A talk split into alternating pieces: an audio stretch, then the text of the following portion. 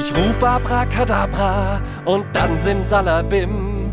Plötzlich ergeben Markus Söders Worte einen Sinn.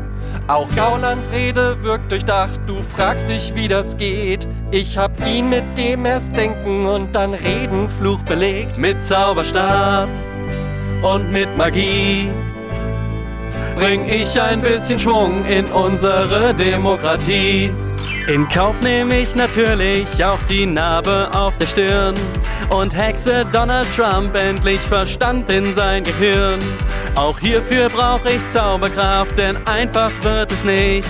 Ich zaubere der Merkel mal ein Lächeln ins Gesicht mit Zauberstab und mit Magie bring ich ein bisschen Schwung in unsere Demokratie. Man muss ein bisschen nachhelfen, sonst lernen die das nie. Und der nächste Schritt wäre Anarchie. Na toll, jetzt habe ich einen Ohrwurm.